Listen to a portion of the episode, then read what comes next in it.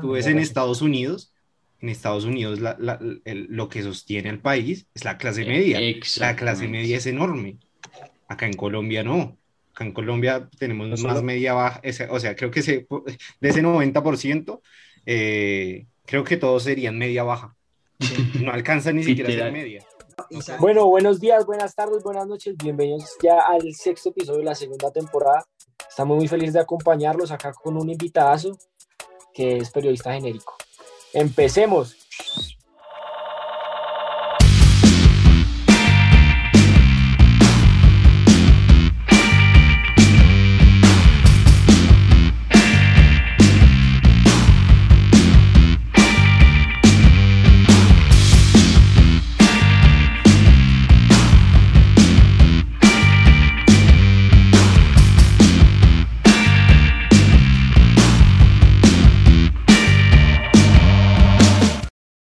Bueno, eh, aquí estamos con un periodista de verdad, porque es un periodista que actualmente está en formación, periodista en formación y un creador de contenido que hoy en día la está rompiendo en YouTube y en todas las plataformas. Entonces, ¿qué más, periodista? ¿Cómo estamos? ¿Bien o no? Eh, sí, eh, muy bien. Gracias por la invitación a todos y gracias para los que pues, van a ver el video y todo eso. Un placer estar aquí. Para los que no saben, o sea, digamos, para los que sí, no saben que, que yo creo que es poca gente en este momento, tal vez en el ambiente colombiano o bogotano, este man es tendencia porque tiene una manera muy particular de hacer humor y es que hace eh, parodia de películas de Disney y demás que se pueden ajustar al contexto colombiano. Entonces, yo nunca antes había visto un contenido de estos, marica, y me parece muy, muy interesante. Y créame que mucha gente está hablando de usted, como le decía en backstage. Entonces, yo solo hacer una pregunta puntual. Dijimos que esto no iba a ser una entrevista, pero a mí nunca me falta la pregunta de entrevista, nunca. ¿Usted qué siente con todo esto, marica? ¿En qué momento llega a usted, le nace esta, estas ganas de decir, como marica, voy a poner una película, voy a poner una narrativa y subimos a ver qué pasa? ¿Cómo, cómo, cómo es eso? Eh, lo que pasa, muchachos, es que yo hace, hace más o menos, diría que unos ocho meses, estaba empezando a subir contenido un poco más eh, serio y, pues con, ciertas cosas, digamos que más académicas, eh, pero me sentí estancado, sentía que estaba haciendo un contenido que realmente pues sí mostraba cosas muy buenas, pero que mm, yo no estaba exprimiendo al máximo mi capacidad creativa y mucho más mi capacidad comunicativa para hacerle llegar un mensaje a las personas. Entonces, eh, dejé de hacer ese tipo de contenido unos dos meses y después ya sí dije, eh, parce, quiero hacer algo humorístico. Ni siquiera dije que tuviera, ni siquiera me dije a mí mismo que algo que tuviera crítica en sí. Dije, voy a hacer algo humorístico porque pues, hoy se me dio la gana de, de hacerlo. Ese video yo lo subí a YouTube, en YouTube nadie lo vio, pero lo subí a TikTok y ahí sí lo empezaron a ver más personas. Eh, mi, mi, sorpresa fue muy, gran, muy grande porque eh, justamente estaba hablando ese día con un amigo de que eh, pues crecer en las redes es difícil, ta, ta, ta, ta, ta, ta. Y llego y veo un montón de comentarios y seguidores en TikTok y fue como, hey, ¿qué pasó acá? O sea, fue totalmente una sorpresa enorme y después de ahí empecé a, meterle, a meterle, a meterle, sacar eh, el mismo contenido cada tres días y de un momento a otro fui creciendo más, más, hasta que YouTube me dio el brinco, afortunadamente me recomendó bastante y ya después fue, fue una locura. Yo, yo todavía no, creo que, que, que, que, esté siendo tan grande mi canal. Eh, es, incluso para mí es una, una, sorpresa. Yo digo que yo estoy como abrumado, pero de manera positiva. Eh, y nada, yo creo que, que, que, eso lo resumiría todo. O sea, comienzas en TikTok después de ver que YouTube, como el contenido académico, no, no, está, no te está yendo también, estás estancado. Y vas a YouTube, no funciona YouTube, pero en TikTok sí se mueve. O sea, yo no he conocido red, red que viralice más rápido que TikTok, no ha existido y, ahí comienza a crecer todo. Pero ahorita, viendo tu contenido, yo siento que YouTube ya, o sea, siendo lo difícil que es viralizarse o producir contenido en YouTube, y está siendo muy buen, muy exitoso YouTube, por lo menos con los más recientes, los últimos dos videos más recientes, yo siento que se ha movido muy rápido tu contenido, o sea, tal, tal punto que una persona que yo no me esperé que llegara el contenido, me llegó. Pero la cosa es, es un contenido que es diferente tal vez a lo que decías primero de academia. Y no es que sea un contenido, lo que pasa es que no es un contenido más malo, es que el humor es mucho más fácilmente consumible que, el, que un proceso más difícil, pero ¿no lo descartas en el futuro o sí? Eh, hacer nuevamente el tipo de contenido que hacía antes. Sí, sí. Eh, yo digo que, que ya teniendo el público, yo puedo sacar uno que otro contenido eh, con una fuerza académica más fuerte y que lo consuman aunque sea el 30% de, de, de, de, las personas que me siguen. De hecho, el, ahí está el caso de, de un video de Postón que yo no pensé que, que tampoco llegara a más de las 100 mil visitas. Ahorita tiene 144 mil visitas y es un contenido que, eh, pues primero hice eh, en la universidad, no, lo subí porque me gustó, pero nunca pensé que, que se viralizara. Y, y, y es prueba es prueba de que el contenido académico también puede subir. Pero por el momento eh, yo siento que, que aunque el, el, contenido sea humorístico el de ahorita, no, no se desprende de, esa crítica que yo siempre he querido hacer en todos los contenidos que hago y, y que pues siempre ha sido el objetivo del canal. El canal, mi objetivo siempre fue eso, que, que fuera un canal crítico, que no fuera eh, eh, decir las cosas solo por decirlas, hacer humor solo por hacerlo, sino que tuviera un cierto trasfondo, que obviamente toda la gente no lo va a ver, pero pues quienes lo vean, pues van a ser como que se va a cambiar un poquito el chip, por así decirlo. Excelente. Y eso es aún mejor, porque es que una cosa es el humor vacío y otra cosa es cuando usted le mete sentido. Y lo que le iba a decir es que no es, o sea, inclusive tal vez es que usted descubrió que esa era su manera de transmitir el mensaje y por eso así puede llegar a, conocer el otro contenido, tal vez con un poco humor, tal vez con un poco humor, pero con las herramientas que usted utiliza ahorita, porque hace parte de su talento. Así de pronto llega más lejos en ese sentido. Lo que pasa es que, es que yo también vi una cosa y es que de nada me sirve a mí eh, intentar eh, ubicarme dentro de ese lugar del periodista que habla con un lenguaje eh, pretencioso y que intenta de alguna, ver, de alguna manera decir, hey, yo sé sobre esto más que ustedes y por eso ustedes merecen que yo les muestre este tipo de contenido porque pues yo sé más que ustedes. Mm, de alguna manera, yo soy muy, eh, ¿cómo decirlo? ocurrente entonces yo dije, marica, yo, yo, hago esto todos los días con mis amigos, eh, hago este tipo de cosas, hago, digo este tipo de comentarios, eh, nos reímos incluso, aunque tengo un trasfondo enorme de, de, crítica, porque no hago esto y lo exploto un poquito más. Solo que antes no encontraba la manera de hacerlo. Ahorita lo encontré en qué? Las películas, eh, las series. Quizás más adelante voy a encontrar otra herramienta para también expresarlo de otra manera. Exacto. Pero eso es excelente que lo haya encontrado así, porque es muy típico, ¿no? O sea, es muy típico como el que yo, y ya por lo mismo y tanto casi tal vez no se conoce el periodista que llega ahí, se las da con ese super tono de que es súper serio y que va a transmitir un mensaje y así la gente lo va a escuchar, y más aún en un público juvenil que lo que quiere es como movimiento, instantaneidad, como que se le rían, como que lo hagan estimularse.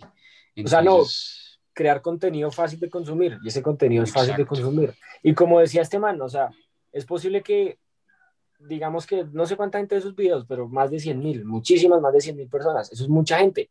Usted póngase a pensar nomás que el 10% de esa gente, siendo conservador, capte el mensaje de la manera que usted quiera al trasfondo.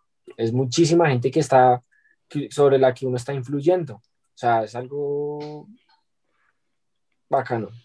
bacano. que, que, de igual forma también venía el tema que Ana han venido hablando días atrás si es una cosa es ser influencer y otra cosa es influenciar a las personas, que es lo que hablábamos que día, o sea, uno, uno ahora ve a varias personas con muchísimos seguidores en Instagram, o sea, millones de personas siguiéndolos en Instagram y no es un contenido que aporte.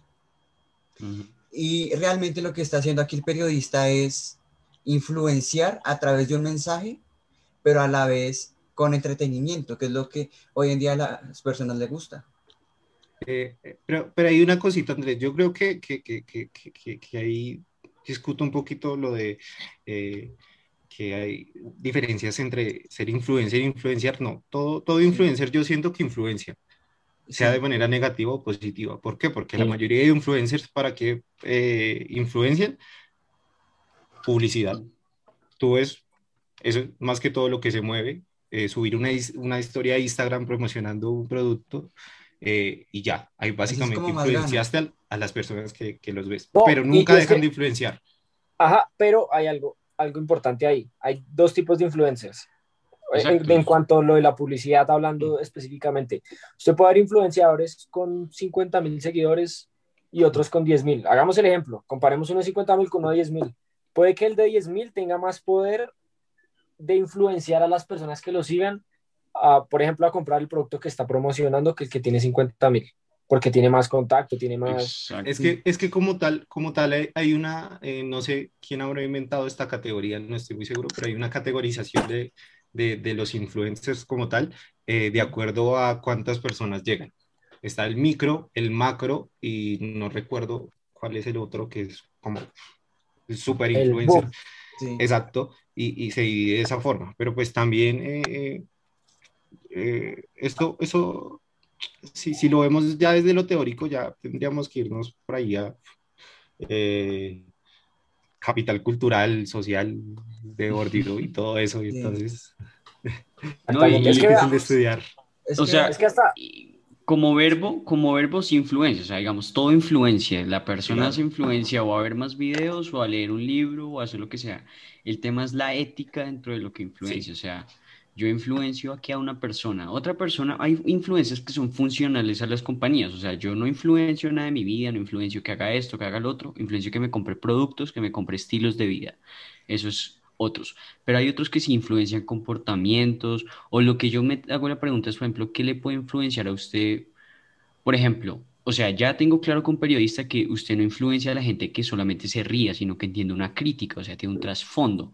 Pero, ¿cuál sería el propósito de influencia de un humorista, puramente humorista, sin ningún sentido profundo, fundamental en el contenido? O sea, ¿qué puede influenciar en la gente más que se ría un ratico? Marica, eso, eso es lo que no entiendo. O sea, ¿ahí es un influencer o solo un, un ¿cómo se dice?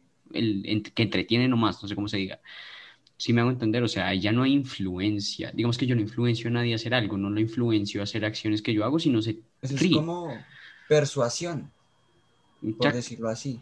Y, y la única influencia que puede ejercer un, ya, ya te corto con esto, un humorista es publicidad. O sea, digamos, yo, la única acción que puedo dirigir contra mi público, de alguna manera, es alguna, como se dice en inglés, el call to action, una llamada a algo, pero alguien que solo hace contenido de ese tipo sin ningún trasfondo que influencia es que, es que ahí se torna más vacío porque influencias a que, a que sigas viéndolo. Ya, en eso se resume. Sí, el tema es que podemos decir que hay, o sea, se puede decir que hay influencers que su motivación es simplemente tener seguidores, o sea, que le importa es que la gente lo vea y listo porque así se gana la vida. Y hay otros que pues sí, sí planean, su objetivo es de verdad llegar a la gente, darles un mensaje a entender, tal, tal, tal. Y claro, es que en este momento siento yo en lo personal que con, eh, con todo esto, el tema de TikTok y tal, hay muchos que hacen videos por el, o sea, con el simple objetivo de que la gente lo vea. Y ya. O sea, no, pues no, no tienen, no tienen como ese objetivo de que quiero enganchar a la gente con, o sea, con mis ideas, con lo que yo quiero transmitir, no, sino que simplemente hacen contenido para entretener y listo. Pero, pues pero, yo, estoy, yo estoy, yo ahí estoy en parte de desacuerdo, porque, o sea, la mayoría de, o sea, si usted espera que un si usted espera que un influencer le vaya a aportar, no, que voy a pensar diferente, no, eso no es, eso es mentira. No, obviamente, no, claro, pero es que si ve, o sea, yo a lo que me refiero es, hay, hay influencers que usted nota que en el contenido que hacen quieren transmitir algo.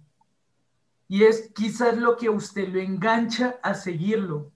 Hay otros que simplemente hacen contenido por hacer.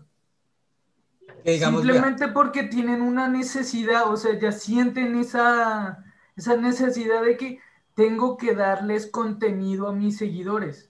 Punto. vean esto, por ejemplo, que ya yo estoy mirando en un video las estadísticas que está manejando Nike o Nike, como lo quieran llamar, en Instagram. O sea, realmente no tengo muy, muy en cuenta eh, cuántos seguidores tiene.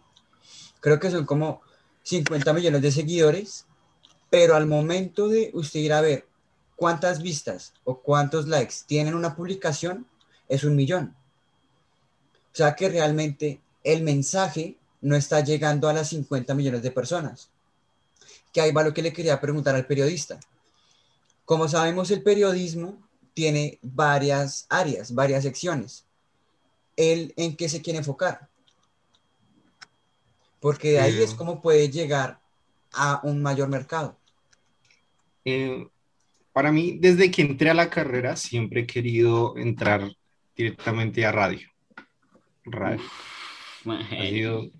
Podcast. Podcast es como una radio. Aquí estamos haciendo prácticas. Exacto. Eh, yo, soy, yo soy muy amante del, modelo podcast. He hecho, hecho bastantes para la universidad. No, no he hecho tantos para, para consumo así eh, en redes, eh, pero, pero sí he hecho bastante. Y, y, no, a mí me encanta la radio. Primero porque es un medio que me parece muy bonito, agradable, cómodo.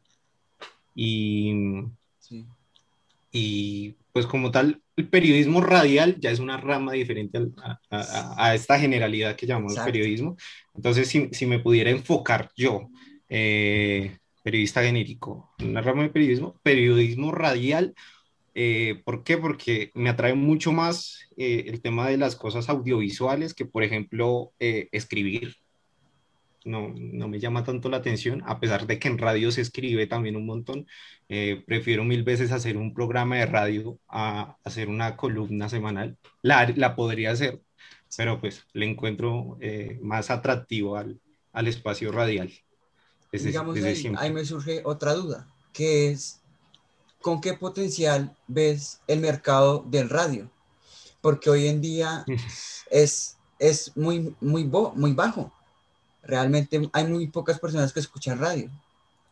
Eh, bueno, yo creo que en cuanto a eso, primero siento que primero va a desaparecer la, televisión por cable tal y como que la conocemos que la radio. ¿Por qué? Porque la radio, como dije, eh, es más cómoda. Tú la puedes escuchar mientras vas eh, en el Transmilenio, eh, conduciendo, e, e, es algo que puede estar muy presente y que solo necesitas un sentido para estar atenta a ella. Obviamente, eh, a veces la escuchas vagamente, solo por eh, sentirte acompañado, pero es, e, es, un medio muy cómodo. O sea, en cuanto, en cuanto a la radio, siento que le queda bastante, pero ahora vemos, la radio es el medio, pero eh, supongo que van a cambiar los canales por los cuales se transmite. Ya Exacto. me parece obsoleto que, que, en unos 10, 20 años siga, ah, sigan habiendo eh, radio AM, FM, porque lo actual sería eh, internet. internet, como muchos países nórdicos y, bueno, etcétera, la tienen y que les va muy bien lo que pasa es que, pues como nosotros somos eh, Colombia, el, culo del mundo, Latinoamérica, eh, nos van a llegar muy tarde ese tipo de cosas, como nos llega todo tarde. Exacto, Entonces... eso es lo que iba a decir, como todo. O sea, uno, uno ve que, digamos, los influencers de Estados Unidos sacan que el Ferrari, el Lambo, el Tesla y muchas marcas de ropa y eso no llega a Colombia. O si llega es porque viaja a otro país y lo traje o lo manda a importar. Lo que pasa es que, es que Colombia está bajo un paradigma de desarrollo. Eso, eh, ese paradigma de desarrollo básicamente consiste en que nosotros intentamos parecernos a nuestro hermano mayor todo el tiempo.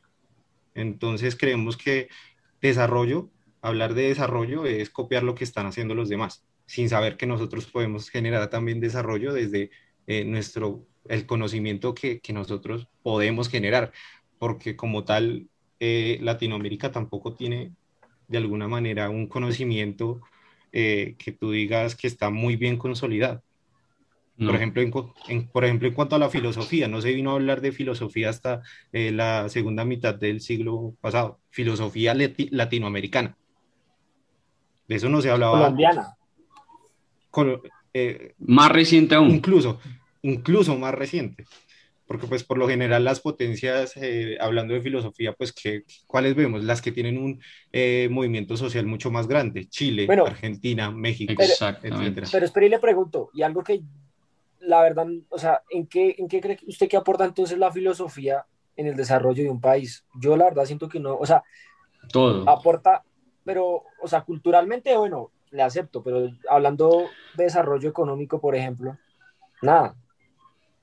Lo que pasa es que la, filosofía, o bueno, las epistemologías son el origen de todas las ciencias. Mm. Todas. O sea, eh, cuando, eh, además la filosofía te permite apropiarte de qué? tus creencias, las cosas que tienes a tu alrededor, y en el momento en que tú te apropias de eso, empiezas a generar conocimiento hacia afuera con las cosas que tú tienes, no copiando lo que tienen los demás, y es la manera en que, en que yo considero que, que, puede mejorar, por ejemplo, un país como Colombia. Sí, digamos ahí hay algo que quiero agregar, muy importante lo que está diciendo el periodista, y es, digamos, yo creo que aquí todos conocemos el, programa de televisión Shark Tank. Sí. En ese programa, dos, hermanos sacaron una billetera, la tengo muy presente, se llama The Speed Wallet y la marca se llama The Frenchy Co. Y ahora esa billetera está compitiendo con marcas como lo es Louis Vuitton, Gucci, todas esas marcas en Europa, pero en el sector automotriz. ¿Por qué? ¿Qué es lo que las hace diferentes? Primera que es Speed Wallet, o sea que no es una billetera convencional. Y la segunda es que los materiales son propios. No es como lo que está diciendo aquí el periodista, que es que, ah, este material es bueno porque es de China, me sale más barato. Sino también tiene que ver la calidad del producto que es lo que hace que el país crezca. y, como lo decía, o sea, digamos en términos filosóficos, yo no creo que la filosofía vaya a resolver un problema económico directamente, no lo, no lo puede resolver, o sea, digamos, para eso se dedica un economista específico a estudiar cómo se puede mejorar desde ese aspecto, pero sí un, sí un aspecto fundamental del colombiano, que yo creo que es la mentalidad. O sea, sin, primero la identidad, segundo la mentalidad. Si no se tiene clara como la identidad del colombiano y además dos cosas, o sea, primero, a veces somos personas que no les gusta o tienen miedo a emprender, lanzar ideas, proponer cosas que puedan salir adelante y siempre nos tratamos, nos segundeamos, vamos de segundas, vamos abajo de, siempre estamos debajo de, siempre estamos debajo de, no hay un potencial nuestro como para poder crear empresa, como para poder eh, tener ideas, sacar libros, proponer cosas y, es muy cierto lo que decía el periodista, hasta reciente, es muy reciente que la filosofía colombiana haya comenzado a despegar porque precisamente, no sé, hay como un estancamiento a nivel general en Colombia que no, que no se logra visualizar a sí mismo en una posición de desarrollo. Entonces, es, muy general, o sea, es como un elemento, es muchas cosas de todo, pienso, es una suma de muchas cosas. Pero en Colombia, espera, en Colombia y en Latinoamérica en general, la gente se pregunta, ¿y qué tal que no me salga bien? ¿Y qué tal mm. si la cago? ¿Y qué tal si el, el negocio que montó fracasa? Realmente la gente se tiene que preguntar es, pues pucha, ¿y qué tal si sí? Porque ese qué tal si sí puede que lo incentive a sacar el proyecto adelante, ya sea una empresa o una idea. Pero pues, o sea, eso, eso, pues en sí es un pensamiento que tienen en todo el mundo, pero, o sea, yo lo que creo es que hasta actual, o sea, ya, ya actualmente estamos generando es más interés por hacer eso, por hacer esas cosas.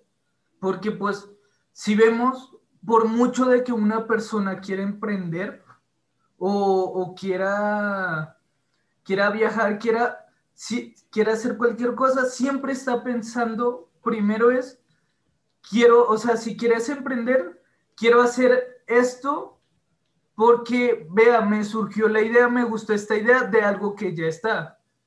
Pero entonces, si no emprende, dice, a estos ya les va bien, entonces, o sea, yo prefiero eh, comprarle a estos que entonces yo arriesgarme.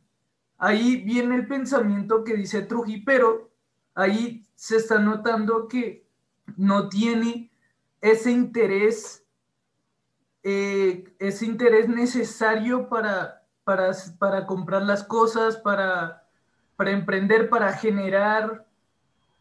Sí, entonces, como, es, como estaba diciendo Juanes, es ahorita que la filosofía colombiana está tomando más fuerza, pero ¿por qué? Porque la gente está tomando más interés en conocer eso, eh, aprender de la filosofía colombiana y, o sea, eso es lo que, lo que yo pienso. Yo, Andrés Garrido, piensa, puede que no sea así, pero... Eh, eh, yo, yo, siento también que, que, que, la visión del colombiano ya, ya está muy condicionada en cuanto a emprender, porque conozco mucha gente que ha querido emprender y ha fracasado, básicamente porque eh, Colombia es un, es un país que no, no, no, no, se la deja fácil a los emprendedores, primero porque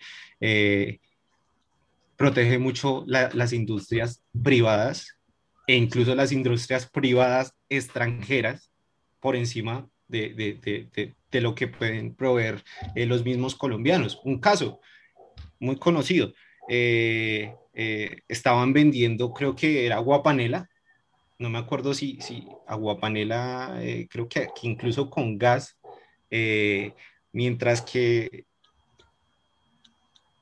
el mismo producto producido por otro colombiano, quizás con, con, con, con menos capacidad para llegar a, a, los mercados, es el mismo producto y básicamente queda enterrado.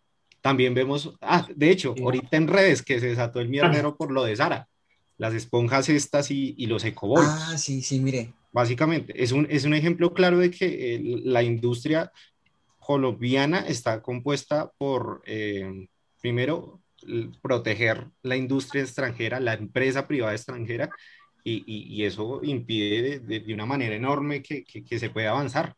¿Tú, ¿Tú cómo vas a vender tus, tus, tus esponjitas a dos mil pesos si, si, el otro, si la otra compañía que ya tiene más alcance, más público, mm, más de todo, eh, te está robando los clientes. E incluso les está vendiendo el mismo producto más caro. Más caro. eso, eso, iba a decir yo. Lo, el mismo producto más caro, pero tienen más poder, más publicidad. La gente nunca se entera de que fulanito estaba vendiendo esa vaina, sino lo está vendiendo esta empresa grande y le compra a la empresa grande por el doble, triple de precio. Y es verdad. Digamos, hay, hay algo muy importante a recalcar, que es lo que está diciendo el periodista, y es que la gente no sabe. O sea, hoy en día está en auge, como decía Garra, el emprender, porque la gente se cansó de, malo bueno, estar viviendo lo mismo todos los años. Pero ¿qué pasa? La gente no conoce las estadísticas.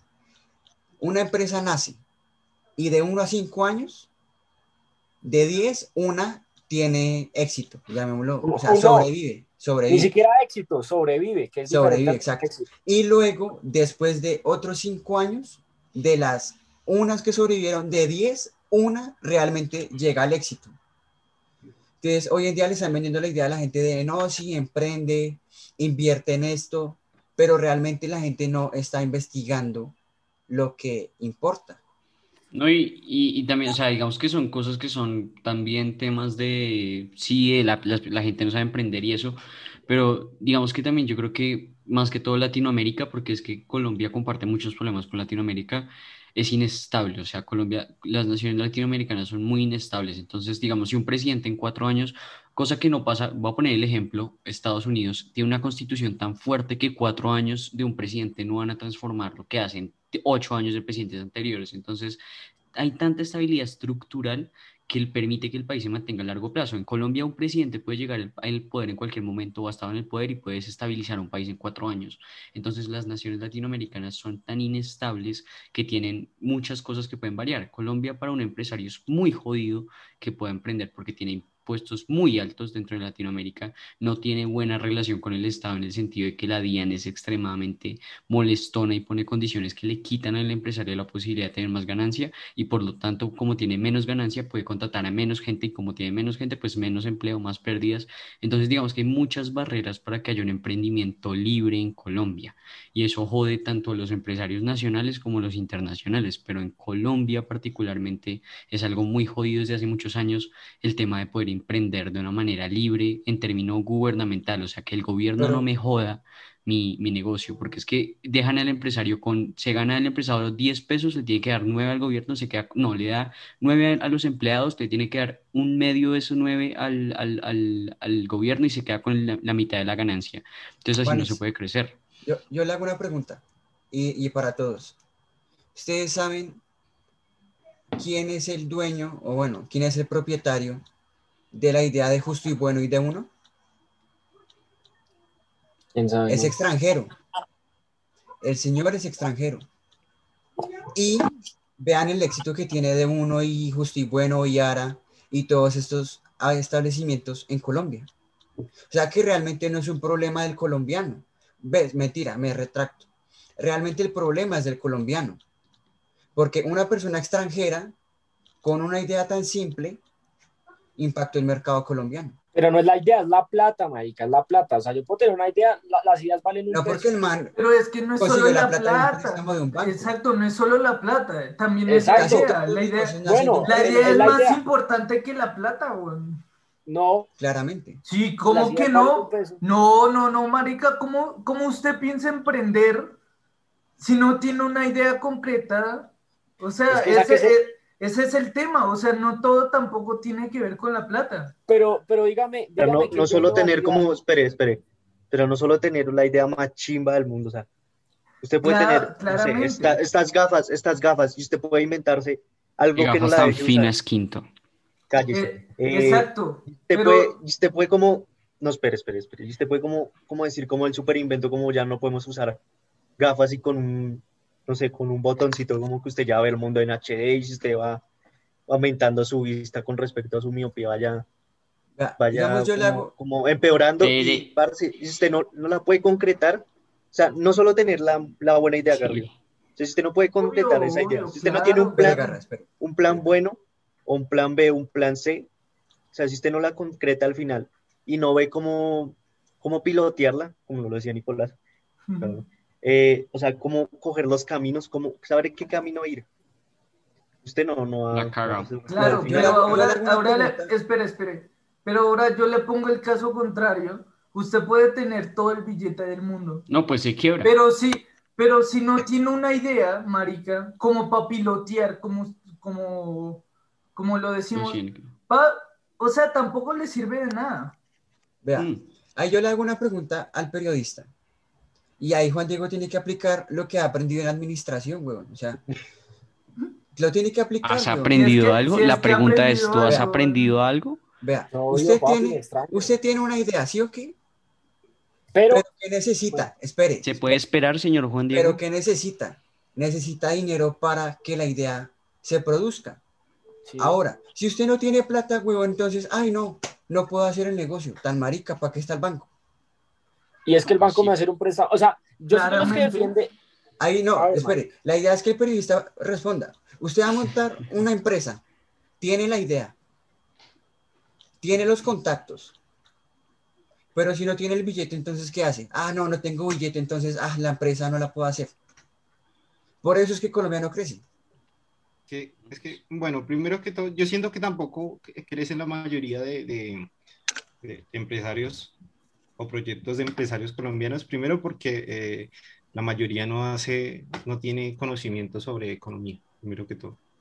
Si tú no tienes conocimientos de economía, puedes tener la idea más innovadora, el mundo de plata, pero si tú no sabes cómo se mueven los mercados, con qué, qué cosas están más en auge, te jodes, te jodes definitivamente por más plata que tengas.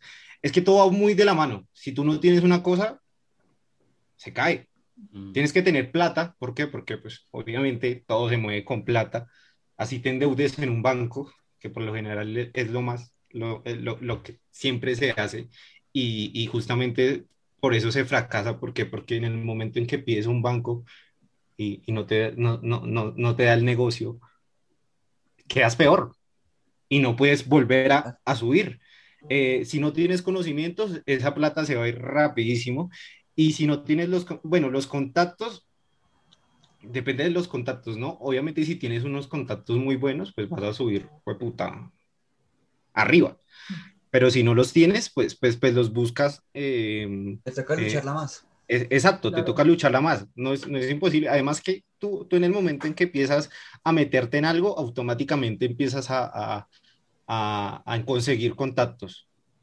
Así sea vendiendo zapatos, empiezas a conseguir contactos, porque así funciona eh, eh, el, el capital social. Y, y no, en cuanto a eso de aprender, yo, yo, yo sí siento que es muy difícil. Yo siento que yo no, primero, eh, no tengo, yo no lo haría porque no tengo plata y tampoco conocimientos de economía. Entonces, Claro. eh, no es para todo el mundo, no es para todo el mundo. Exacto. Eso es, lo, eso es lo que yo iba a decir. O sea, yo estoy a favor de emprender, pero estoy, es- he pensado mucho. Yo sé que Trujillo es peor bravo, pero la cultura del emprendimiento la han romantizado demasiado. Y está bueno por un lado, pero por el otro lado es como, no, marica, emprende y a los dos días ya eres millonario, güey. Eso no No, existe, no existe. Demasiado marica, o sea, Pero, pero no, pero lo digo porque la idea la han romantizado. Por eso es que estoy diciendo. Porque por eso, mucha por gente- eso. Incluso, incluso aquí, eh, al principio medio la están romantizando Trujillo al decir que no, marica, eh, eh, el país no, no, no avanza porque la gente no está emprendiendo, marica. En, en parte tiene razón, en parte no tiene razón, no tiene, o sea, Pues es que, De acuerdo, a ver, O pelee, sea, Espere, espere, espere, espere. La, la, la gente sí está emprendiendo, weón. O sea, y Claramente. más en esta cuarentena, porque se dieron cuenta que su vida es una puta rutina de mierda. Y decir, marica, o sea, yo que estoy viendo, o sea, se levantan como 10 de la mañana como mirando al techo y diciendo, fue puta, o sea, esta No, esta no es la vida no que solo quería. eso, Quintico. Sino Y- la gente tiene que pagar deudas, weón. Tiene que pagar los servicios, Claro. tiene que comer. O sea, a ver. Por otra parte, No, sí. O sea, digamos que pero es una cultura que es una cultura que se tiene que incentivar más en Colombia. Yo estoy de acuerdo con eso. Ahora, no monopolizarlo a que todo el mundo tiene que emprender para poder ser exitoso, porque, o sea, digamos que esa es la, la- la parte romántica del emprendimiento, ¿no, marica? O sea, hay gente que emprende y tiene talento para eso, para hacer negocios, para hacer plata, pum, hágale de una.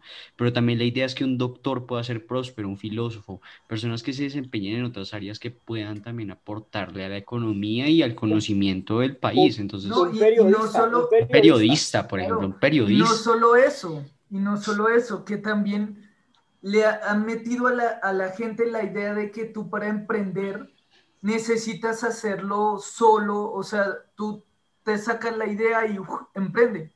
Pero, a ver, o sea, tú la idea la puedes sacar es yendo, yendo a otros países, aprendiendo de la cultura también, trabajando para, o sea, trabajando en empresa, tú, tú puedes, tú puedes eh, adquirir los conocimientos para crear tu empresa.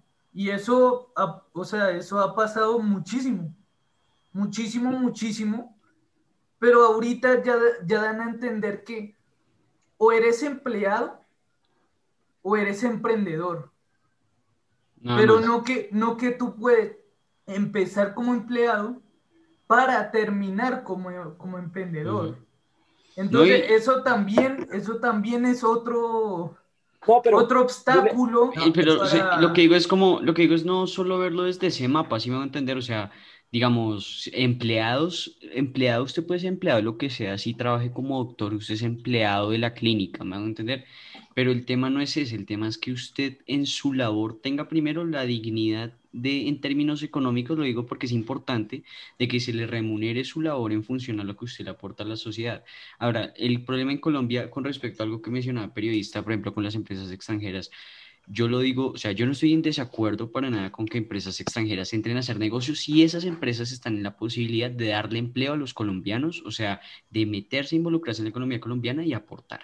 El problema es cuando a una empresa y cuando no le ayuda nada a una empresa, pero si es amiguita de los presidentes, pues la monopolizan o le dan beneficios sin ninguna razón.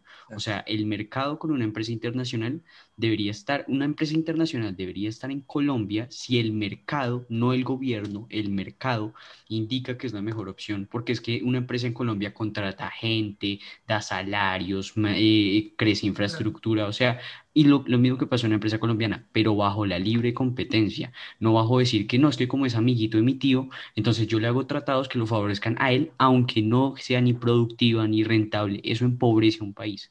Entonces se llama burocracia, eso es lo que se tira a un país. Entonces me parece que eso sí es importante en, el, en esto que estamos hablando, o sea, no es solo como, ay, es que yo quiero emprender, voy a emprender y ya todo bien. No, o sea, hay muchas partes que son como la inestabilidad macro a nivel macro. Y a nivel micro, dejar de ser abejas, de dejar de querer hacer todo fácil, de sobornar, de querer como nada esfuerzo, de como, como esa mentalidad tan muerta del colombiano, como que todo es cómodo, no me exijo, eh, si lo puedo hacer fácil, mejor, si a este mal le puedo decir que me pase la copia, pues que me la pase, hijo puta, con tal de que yo pase, pues, si me entender, esa vaina no es esfuerzo, eso no colabora, ¿me entender? Es que, es que yo siento que, que, esa cultura de eh, el, el, el vivo vive del bobo, es así el dicho, está muy arraigada en el colombiano. En la mayoría de colombianos, marica. Puedo decir, o sea, y siento que está muy mal. De hecho, yo tuve una vez una conversación de estas con, con, con otras personas. Eh, por ejemplo, eh, el día que pasó lo de Tasajera, ¿recuerdan? Yo dije, parce, pues, pues sí, la gente puede estar eh, pasando por un mal momento en pandemia, pero en el momento en que, en que eh, actúa ese, eh, el vivo vive el bobo en el cerebro colombiano, incluso llega hasta arriesgar su vida por cometer un acto como ese. Claro, obviamente eh, ahí se, se, se, desata el debate de, no, pero es que el gobierno los tiene abandonados, ta, ta, ta, pero pues también dentro, dentro de, nuestro, dentro la de responsabilidad de ellos. Exacto, dentro de todo lo que han construido en nosotros, esos ideales que han construido en nosotros, además también ese, e, ese ideal tonto que me parece estúpido de, no, el colombiano lo resuelve todo, el colombiano es muy eh, echado para adelante. Recursivo. Recursivo. Y con eso, o sea, creo que también con eso intentan romantizar también lo que decía Juan, eh, sí. emprender, justo con esa palabra. Exacto. Sí y justificar y tanto lo bueno y lo malo, no, marica, lo consiguió, o sea, hizo copia, pero lo consiguió, somos unos duros, o sea, como, lo digo copia en el sentido académico, pero lo digo en la vida en general, o sea, es, es algo digamos, que es... trampa, trampa, trampa. Vea, ¿por qué están romantizando, ¿por qué están romantizando el emprender? Por esto. ¿Por qué? Porque usted hoy en día como lo decía Garra, usted antes viajaba a otro país, veía una idea, idea nueva y decía, bueno, esta idea puede tener potencial en mi país. Hoy en día, usted por redes sociales ve lo que está pasando en otros países y la gente piensa que esa idea puede ser exitosa en Colombia cuando realmente no lo está presenciando. Exacto. Una no esa. no le entienden, segunda no, no logran entender la idea. Exacto. Y la segunda, que es la más importante, Vean el caso nomás del metro. El metro en Bogotá. Primero contrataron una empresa china. Segundo, los obreros van a ser chinos. ¿Saben de cuánto está la tasa, la tasa de desempleo? Pasó otro. Se le fue. Se fuiste, güey. Vuelve. Internet tercermundista. Exacto, el internet tercermundista. Es otro problema, es otro problema. Otro problema. Repite, retoma, retoma. No, pero, o sea, no. No, sí, pero que termine la idea, déjelo terminar la idea, chiqui, ¿no? Dale, dale, dale. Eh, se quedó en la pregunta, se quedó en la pregunta. ¿Sabe cuánto es el porcentaje de ah, ¿Ustedes saben cuánto es el desempleo hoy en Colombia? 20%. No. Pura mierda. Creo que alcanzó el 30. ¿Es, más, del 40%? Porque es que no, vea. ese 30% es del año pasado. No están teniendo en cuenta el de hace dos años. Espere, no, espere, le explico algo. No, no creo que sea tanto. Espere, no, pero espere. Tiene que investigar, weón. Porque usted dice creo, pero. ¿y? Bueno, pero. yo, yo me la sé, yo me la sé. A ver, ¿Cómo la administrador, cuéntanos, cuéntanos. Vea, el DANE mide esto es de la siguiente manera. El DANE hace entrevistas, no sé si semanales o mensuales, creo que son semanales. Y, y- y la, la medida de, de hacerle la pregunta es como, ¿usted la semana pasada estuvo haciendo alguna actividad que tuvo renumera- Exacto, remuneración? sí, marica. O sea, O sea, espere, espere. O sí, sea, yo sé no lo que decir. Tienes y no, es, razón. y, no es, Sí. y no es empleo y no es empleo formal o sea si usted el año eh, el- la semana pasada estuvo vendiendo arepas en la esquina y ganó plata por eso así sean 80 mil pesos en toda la semana ya el DANE no lo considera como desempleado lo Empleado. considera como informal Exacto. y No, no como informal, espere, no espere, o sea, porque a mañana, o sea, lo que dice Trujillo es verdad, o sea, las cifras pueden decir una cosa, acá de ver y es 15.9, o sea, puede ser un poco bajo, ni siquiera, pero yo no creo es que, bajo.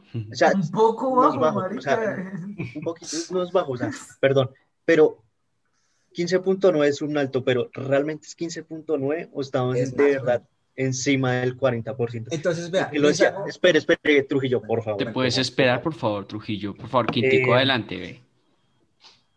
Y lo que decías, eh, Chiqui, o sea, amañan como la manera de me- medir para no hacer ver este mundo que está una puta mierda. Porque es lo que decía, y lo que lo decía una caricatura, eh, la manera como el país y los estados hace, miden las cosas de manera amañada para no ver la verdadera realidad de un país. Por ejemplo, lo que decía, si usted era así, si usted trabajó en las últimas dos semanas remunerado, o sea, haga cuenta, usted como que le dijo a, a, su, a su amigo toda la vida, y ese amigo toda, toda su vida tiene un hijo. Y es un día el, el papá de, su mejor amigo le dijo, no, marica, yo no puedo cuidar a Pepito porque no me voy para el motel con mi esposa. Y no, ya, mi mami, ya, quiero reír las cosas con esa vieja. Entonces le pide su favor, al favor a usted como, si me cuida el chino. Y por eso le dan 50 mil pesos. Parce, usted ya entra ahí como en la tasa de, de ocupación, creo que De se empleo. llama así. De empleo. lo- Realmente usted no es informal. pregunta. Vea, les No es informal, no lo dice, no es informal. Usted, le dice, usted lo, ya lo catalogan como empleado. Les formulo la pregunta de diferente manera. ¿Saben cuánto es el porcentaje de población colombiana que se gana más de 2 millones de pesos al mes? Muchísimo. sea, ¿Más de solamente- millones? A más de más de millones, millones. muy poquito, muy poquito. Muy Muy poquito. Familias, Yo diría que-. Familia entera, huevón. Ah, Eso es muy, o sea, alrededor Pues- de, vea, alrededor del 90% de la población colombiana está viviendo con menos de 2 millones. Uy, no, qué gonorrea. Y ¿Será? tienen que mirar las estadísticas, huevón. Sí. Es cierto. ¿Verdad? Es cierto. Es verdad, sí, es verdad. Sea, Eso habla mucho, eso habla mucho de, de cómo estamos. Y solamente ese famoso 1% que dicen de la población colombiana está viviendo por arriba de los 20 millones de pesos. Mierda. Es que dos millones, Pero- imagínese, uf, en, dos en una familia numerosa. O sea, yo sé que ese problema es un problema real, pero el 90%, marica, es crítico. En pandemia yo diría que obviamente mucho más reflejado, pero es un problema muy fuerte. Es que desde, nuestra, desde nuestra burbuja no, no, no- o sea, No lo nota. de ver, no lo notamos, en serio. pero bueno Y es ¿qué como también ejemplo, como la falta de empatía del, del colombiano. O sea, ¿y qué opina, no ponerse en los zapatos. ¿Qué opina el sí, periodista de eso? yo, yo, yo tengo una posición al respecto y es que eh, Colombia no protege para nada la clase media, media baja. Nada, nada. Tú ves. ¿Y no, saben no, qué es lo curioso? Y solo ¿Saben van para abajo, la clase media solo va para abajo, nunca, muy poco Es suben, que no o sea. por eso ¿Saben no, qué es le lo curioso? No, espere, le vuelvo la pregunta periodista. No sé si decirlo en modo de plata, pero ¿qué es una, una familia, una familia clase media en Colombia que tiene? ¿Casa, casa y apartamento, eh, ap- apartamento y carro o qué hay que tener Menos. económicamente? En Colombia, Sí, En sí, sí, Colombia. sí, sí, sí. En tener- o sea, ¿qué hay Colombia, que tener para- clase media? clase media, yo diría que primero casa propia, algún, así sea apartamento, casa, lo que sea, y, y algún medio de transporte. Algún medio de transporte, pronto sea carro, exacto, moto, lo que sea. Parce, eh, eh, es muy poca la gente que, que- Muy poca. Nada más lo vemos en Bogotá, parce. En Bogotá, el poco de gente que se transporta en Transmilenio. No, vea, y saben, gente que vive en arriendo, marica. Sí, Sí. claro. sí, Casi sí. todo. Es un problema, y es un problema de la ciudad. No, ¿saben qué es lo No curioso? solo de ciudad, metro- también, o sea... No, la- de esta ciudad sí, sobre todo de Bogotá sí. Vea, ¿Saben qué es lo curioso más- realmente? Que en los últimos meses, gracias a pandemia, incluso personas de estrato 6, como Nogales, están en quiebra. Porque su estado financiero está en rojo. No, ¿Qué quiere decir eso? Que, digamos, se ganan 20 millones de pesos al mes, pero sus costos fijos son de 25. Exacto. Entonces, realmente están en quiebra. Aparentando TXL y, pues, mejor dicho, el apartamento de 2 mil millones, lo peor es que, pero es que realmente es, es que- falso. ese, ese tipo de familia sería la clase media de Estados Unidos. Exacto. Exactamente. sí. Lamentablemente, eh, no, parce, o sea, hasta los ricos de acá. No, no, no, no, es Les- la verdad. No, Sí, Es no y, y, pues o sea, yo, o sea, yo voy a, yo voy a dar un ejemplo. Yo, yo viví un tiempo fuera del país, hace muy poquito, y mi vida ya comparada con la vida acá se fracciona. Y no, no es que haya sido mala, no, se fracciona completamente porque primero la moneda es completamente un factor que lo Altísimo.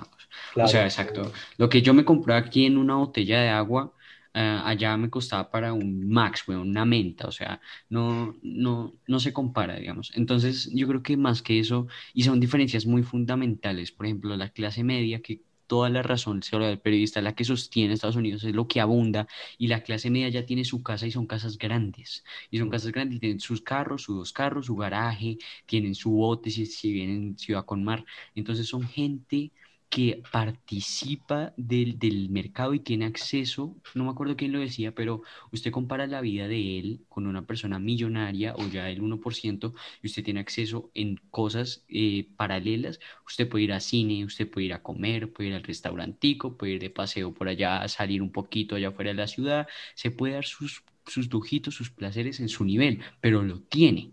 Y eso es una cosa. La otra cosa es que la clase media es la clase que sostiene Estados Unidos porque es la clase que más trabaja. Y eso es algo que es positivo y negativo. Yo lo veo más positivo. Es que la gente trabaja lunes a sábado, incluso hasta domingo, y se mata horas trabajando porque lo mantienen. Pero ¿cuál es el beneficio comparado con Colombia? Que la- lo que trabajan se ve en la plata. Se ve en la plata. Aquí no. O sea, entonces hay personas que trabajan muchas horas, están jodidas de todo, o sea, hasta físicamente tienen problemas, pero su plata es la misma de siempre, un salario mínimo, se ganan algo más, o sea, no se logra recompensar eso que ellos trabajan y por eso su clase media, en vez de ser la posibilidad de pasar a clase alta, es pasar a clase baja, o sea, están como en esa pelea entre clase baja, clase media, clase baja, clase media. ¿No será, ¿No será más por la ineficiencia del Estado colombiano? Porque usted ve la, la eficiencia que tiene el, el Estados Unidos. Marica, o, o, o pongámoslo, ya dejar de poner de ejemplo a Estados Unidos. Usted vea los índices de, de libertad económica de los países, marica. Está primero Singapur. Y esa gente, Total. fue puta, vive, Singapur pero del es- puta su huevo. Pero Claro. ¿por qué es precisamente? Es por lo que decía, son países con los impuestos más bajitos del mundo. Todos los países nórdicos, o sea, por ejemplo, Dinamarca, Noruega, tienen impuestos tan bajos que no joden primero al empresario. Entonces el empresario dice, la plata que me gano me la puedo quedar. Entonces, ¿qué hago con eso? Puedo abrir otra sucursal, puedo contratar cinco personas más. Hay empleo, hay posibilidad de usted meterse a hacer cosas que le permitan ganancia económica. Aquí el gobierno es ineficiente, grande, o sea, se le mete hasta en la casa entonces usted le quita la plata que era supuestamente suya y eso no permite que crezca la economía. No crece la economía, no hay más empleos, no hay más crecimiento, se estanca todo. Eso es tercer mundo. Entonces, ese es el No. problema de Colombia, yo creo. Pero ¿Sabe pues, qué es la otra? el- que, que es lo que decíamos, o sea, la economía fuerte del país de Colombia fue de años atrás, que ahora son los famosos pensionados. Y realmente los pensionados, realmente los pensionados son los que Están están, jodidos. sosteniendo el país. Sí, No, Con los pensionados pensiones. están sosteniendo el país. Y, y, y que iba a decir, yo, yo, yo creo que el problema no es solamente, o sea, esos países, los países nórdicos, tal, no es, o sea, no están mejor solo porque paguen pocos impuestos, porque hay, hay países que pagan hasta el 60% de impuestos y están mejor. Entonces, es más que todo porque, primero, si con, o sea, pagando impuestos, tú deberías seguir teniendo una estabilidad. Segundo, esos impuestos se deberían ver reflejados para los que uno lo paga de verdad. Sí, o sea, si, si en Colombia los impuestos de verdad se usaran para lo que se deberían usar, no está, o sea, no tendríamos tanto problema de movilidad, no, tendrías, no tendríamos tanto problema de inestabilidad, seguridad, tampoco, o sea, habría, pero no tanto como, como ahorita que, que a uno ya lo pueden robar en cualquier parte. Entonces, es como, más que no pagar tantos impuestos, no pagar básicamente, es tener una estabilidad, así tú pagues las cosas. Porque, ajá, o sea... O sea, ya acá hablando ya de los problemas de emprender y de todo, de todo eso, yo quiero como, como pasarlo como ya al nivel del periodismo. O sea, aquí nos contaba aquí periodista en backstage que llegar a, triunfar en el mundo periodístico es muy difícil. yo querría saber cómo, cuáles serían esos obstáculos para poder, o sea, qué hay que hacer para poder eh, triunfar en el mundo del periodismo. Lo que pasa es que primero los medios están muy, muy, muy condicionados por los gobiernos de turno. Tú no puedes, tú, tú, es casi imposible, eh, no estoy diciendo totalmente imposible, ¿no? Se han visto casos de que surgen medios eh, independientes. Independientes, y les va bien a algunos, eh, pero es muy difícil, es muy difícil. O sea, eh, para que tú puedas triunfar en el mundo del periodismo por tu cuenta, sin vincularte a otro medio, no voy a decir nombres RCN, nada, nada, sin vincularte a otro medio, tienes que tener primero contactos y plata, lo de siempre. Incluso no te puede bastar, ¿por qué? Porque te falta comunicar. O una audiencia, ¿no? Una audiencia también. exacto, la audiencia. Entonces, por ejemplo, em, casos de, periodismo independiente que, que, ustedes conozcan. A ver, díganme alguno.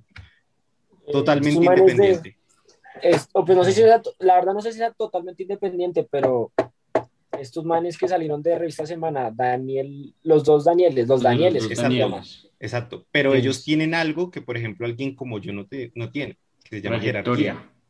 Jerarquía, o sea, el periodismo es de jerarquía. O sea, si, si, si tú llevas muchos años en el periodismo es fácil. ¿Por qué? Porque, por ejemplo, la puya.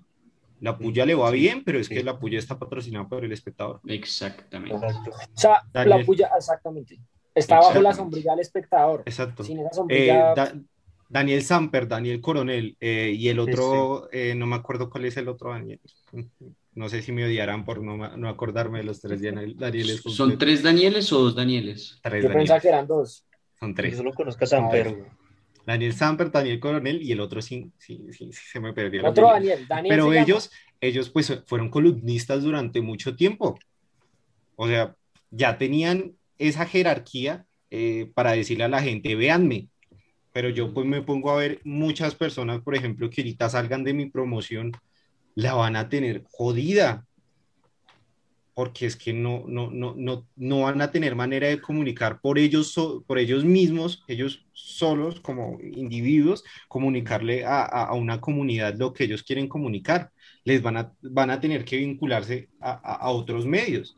Y los medios tradicionales, pues van a estar ellos aún más condicionados por lo que el medio quiera mostrar. O sea, ¿usted cree que al, o sea, ese proceso que toca vivir el periodista, eh, o sea, sí o sí le toca hacerlo? Porque si no, pues se queda desempleado y sin audiencia, pero lo que yo, lo que iba a decir es como, ¿usted cree que incluso el periodismo, usted como periodista incluso le toca prostituirse, como por decirlo de alguna manera, y dar un punto de opinión que ni siquiera está de acuerdo, solo como por publicarlo para la revista que, o sea, que no sé, es que no sé qué tan... Que trabaje.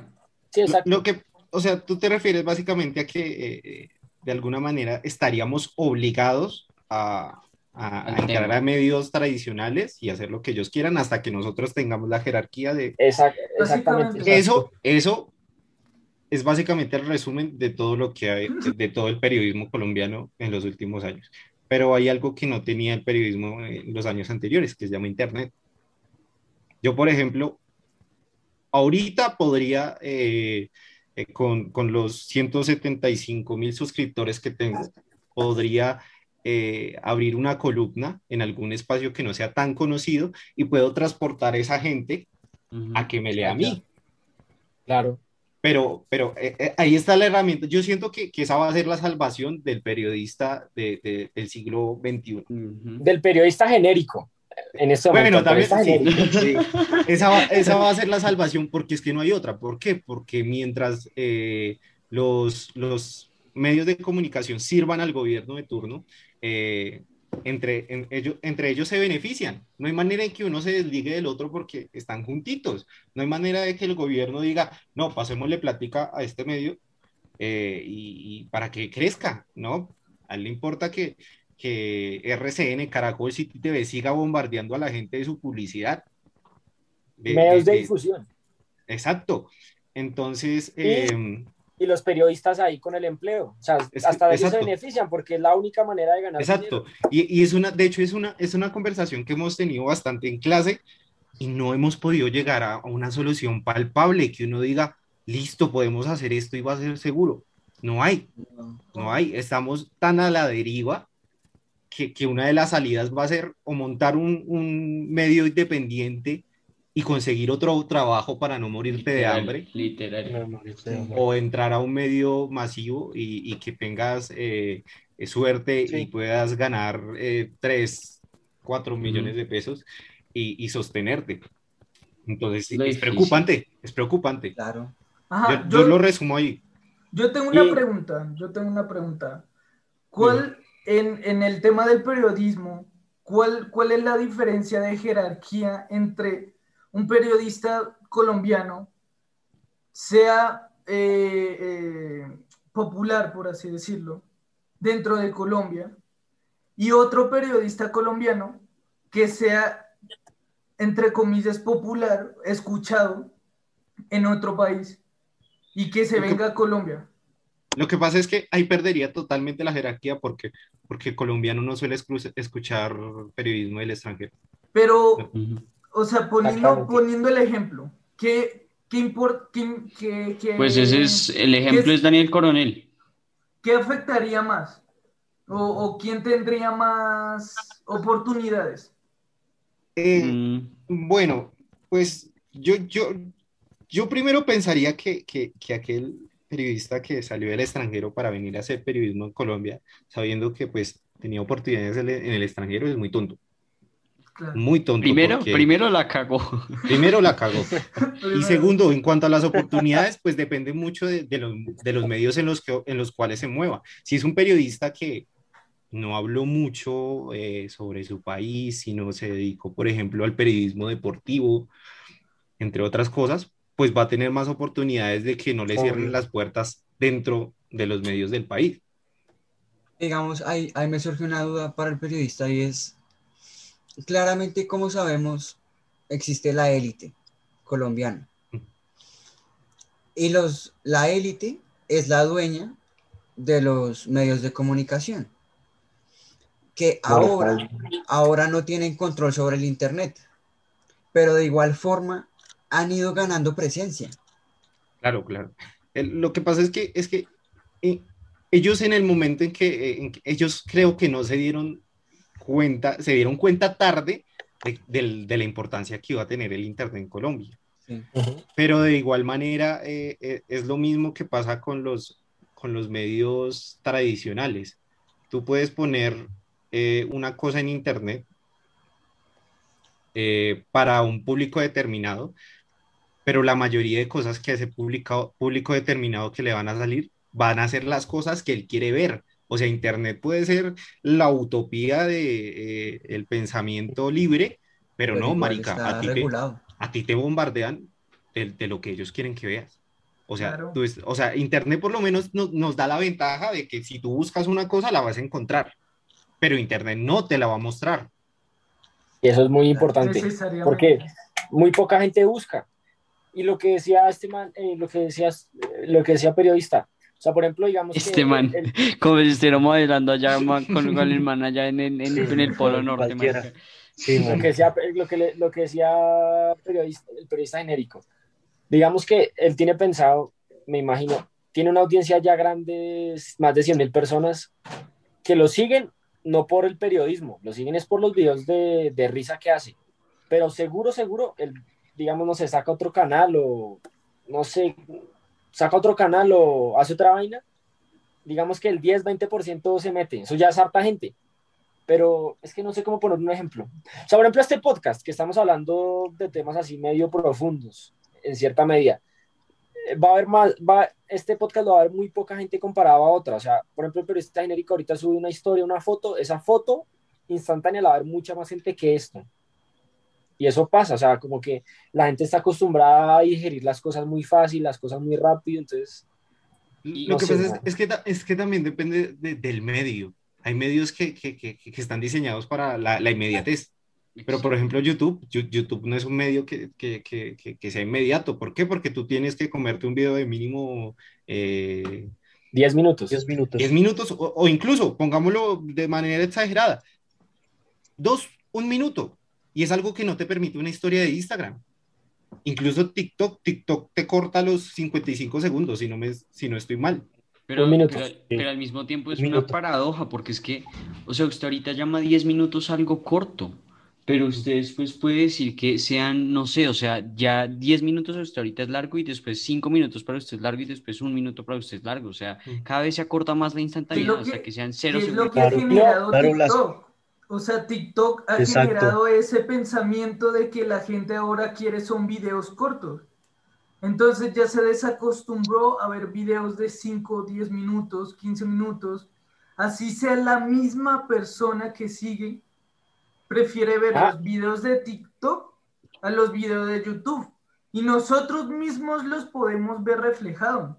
Mucha, mucha más gente ve nuestros fragmentos en TikTok que lo que ve los, capítulos, completos, en, Y es que es lógico. entonces, entonces, entonces ahí el problema, el problema no somos nosotros, sino es que ya la gente se acostumbró a, a, a, a consumir a consumir ese, esos videos pero, tan pero, cortos. Pero mira, mira una cosa interesante, a, a, mí me empezaron a ver en TikTok, o sea, yo primero me volví viral en TikTok. Famoso, un hombre famoso. Y ahora en TikTok, muy de vez en cuando aparezco, parce. Muy de, e, es más... Pero, eh, pero sigue publicando o está quieto? Sí, no, sí, claro, sigo publicando, sí. pero no, ya, ya, o sea, creo que TikTok es como Bajo la amiga, es, es como la amiga eh, Rara, envidiosa. La, la, bipolar, sí, sí, bipolar, sí, sí, ya la ve creciendo en el otro lado y chao. Sí, ya, ah, estás llamando a tus no. amiguitos a la otra red social. Bueno, pues vayámosle las visitas, tal cual. Pero también, también depende de, de, de, de, Hay contenidos que, que atraen más a la gente si los ven en otra plataforma. Por ejemplo, hay por ejemplo, el mío. El mío es un contenido que se tiene que ver en un largo periodo de YouTube, tiempo. Claro. claro Entonces, claro. en el momento en que ¡pah! Es, esos primeros minutos que tú muestras en TikTok, si son muy buenos, van a, van a, hacer que la, la gente se pase al, al otro lado. Exacto. Sí o sí. Esa, eso fue lo que me pasó con sus videos, o sea, porque yo también lo conocí por los videos, porque un amigo Hasta mío me mandó el de, otros en TikTok. el de, Sí, me dejas claro. hablar. Eh, por Sí, el por video favor, hoy están de- interrumpiendo a Quinto, perdóname, Quinto, te interrumpí, por el, por el, por el, por el video del show, que fue como creo que el más viral, y yo vi solo el primer minuto y ya le estaba diciendo como a, a mi amigo, no marica, páseme ya la parte 2, huevón, me quedé enganchado. La parte Ir a 2. YouTube.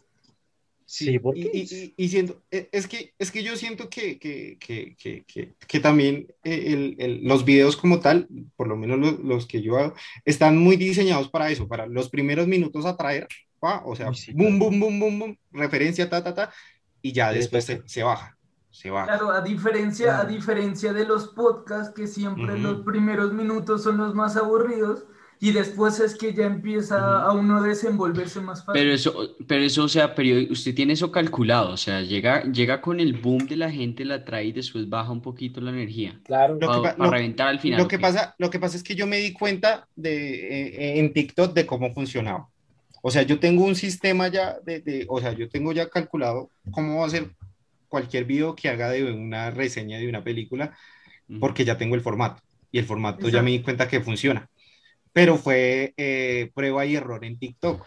Yo me daba cuenta que entre más energía, más, más referencias, más, más boom visual en las personas los primeros minutos eran los, los videos más virales.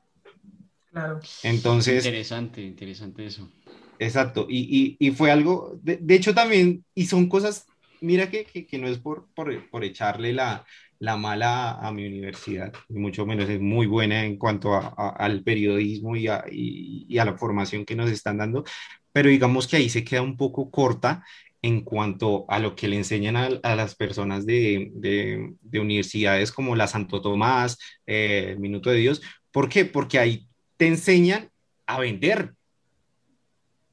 O sea, Claro. eh, en- de nada te sirve pensamiento crítico, totalmente pensamiento crítico y que pienses muy críticamente Si no y que sepas todo el contexto social, toda la historia de Colombia, si tú no sabes vender un producto. Total, Claro. total, Eso- estoy de acuerdo. Y son cosas que, que, que, por ejemplo, eh, hay, hay ciertas falencias ahí que hay que, que, hay que reforzar. Claro, eh, la importancia del periodismo ciudadano debe estar ahí, pero, pero, pero te quedas corto si, si, si tú le vendes a- a- al público algo que tú ni siquiera, tú ni siquiera verías. Yo, yo siento que ese es un consejo para todo el que quiera crear contenido y es que no haga cosas que usted no, que usted no Vería. completas. Mm. Total. total. Digamos ahí me surge una duda. Y Amén. es que el, estamos hablando de la red social más viral hoy, que realmente es TikTok. O sea, malo o bueno, puede que una persona no tenga TikTok descargada, Pero, pero ¿sabes igual le llega el enlace por un amigo. Marica, hasta en Facebook aparecen los En. Facebook, en Instagram, sí. en todo lado aparece contenido de TikTok. Exacto. Entonces, Ya años TikTok, atrás, años atrás, una de las redes sociales más usada era Snapchat. Y ahora está, chao. O sea, ya no existe prácticamente. Es que no, le voy a ¿Será decir que, una pe- cosa. ¿Será que pasará eso con TikTok? No, No, no, le voy No. le voy a decir una, le voy a decir una cosa de TikTok, que es única y por eso es tan, tan especial la red social desde el punto de vista del creador. Y nos ha pasado a nosotros en una escala pues normalita, pero a, a periodista genérico aún más grande. Pero ¿qué pasa? Usted, por ejemplo, el, el algoritmo de YouTube es una mierda. Usted suba videos a YouTube solos así, no los ve nadie. La única manera de transmitirlos es con el link de YouTube. O sea, nadie, el YouTube no recomienda los videos así porque así. En cambio, TikTok, usted puede tener 100 seguidores y de la nada, usted con 100 seguidores tener un video con mil vistas es mucho, es 10 veces más de esos seguidores. Pero, pero Tiene- por tiene eso, mil- por el tiempo. Bueno, pero espere, ajá, no, pero no es así. Yo he visto cuentas con Ay, mil seguidores con videos de un millón de likes, porque reventaron y, y con ese video viral, tin. ¿Qué pasa? ¿Qué pasa con TikTok? Es, es muy constante. Sube, baja, sube, baja, sube, baja, pero es algo Demasiado. Es algo, único. Muy- Es Lo algo que pasa o sea, Lo- que dale. yo, yo siento en lo personal es que eh, TikTok yo lo defino como una red muy superficial, totalmente superficial. ¿Por qué? sí. Porque no es que, o sea, tú como tal no muestras en TikTok como a ti, o, o sea, el creador de contenido innovador, sino la idea innovadora. O sea, no sé si me hago entender. Sí. Sí, sí, sí. TikTok, tú puedes tener un video viral, pero eh, te hace caer en tu próximo video porque no es la idea que la gente pide.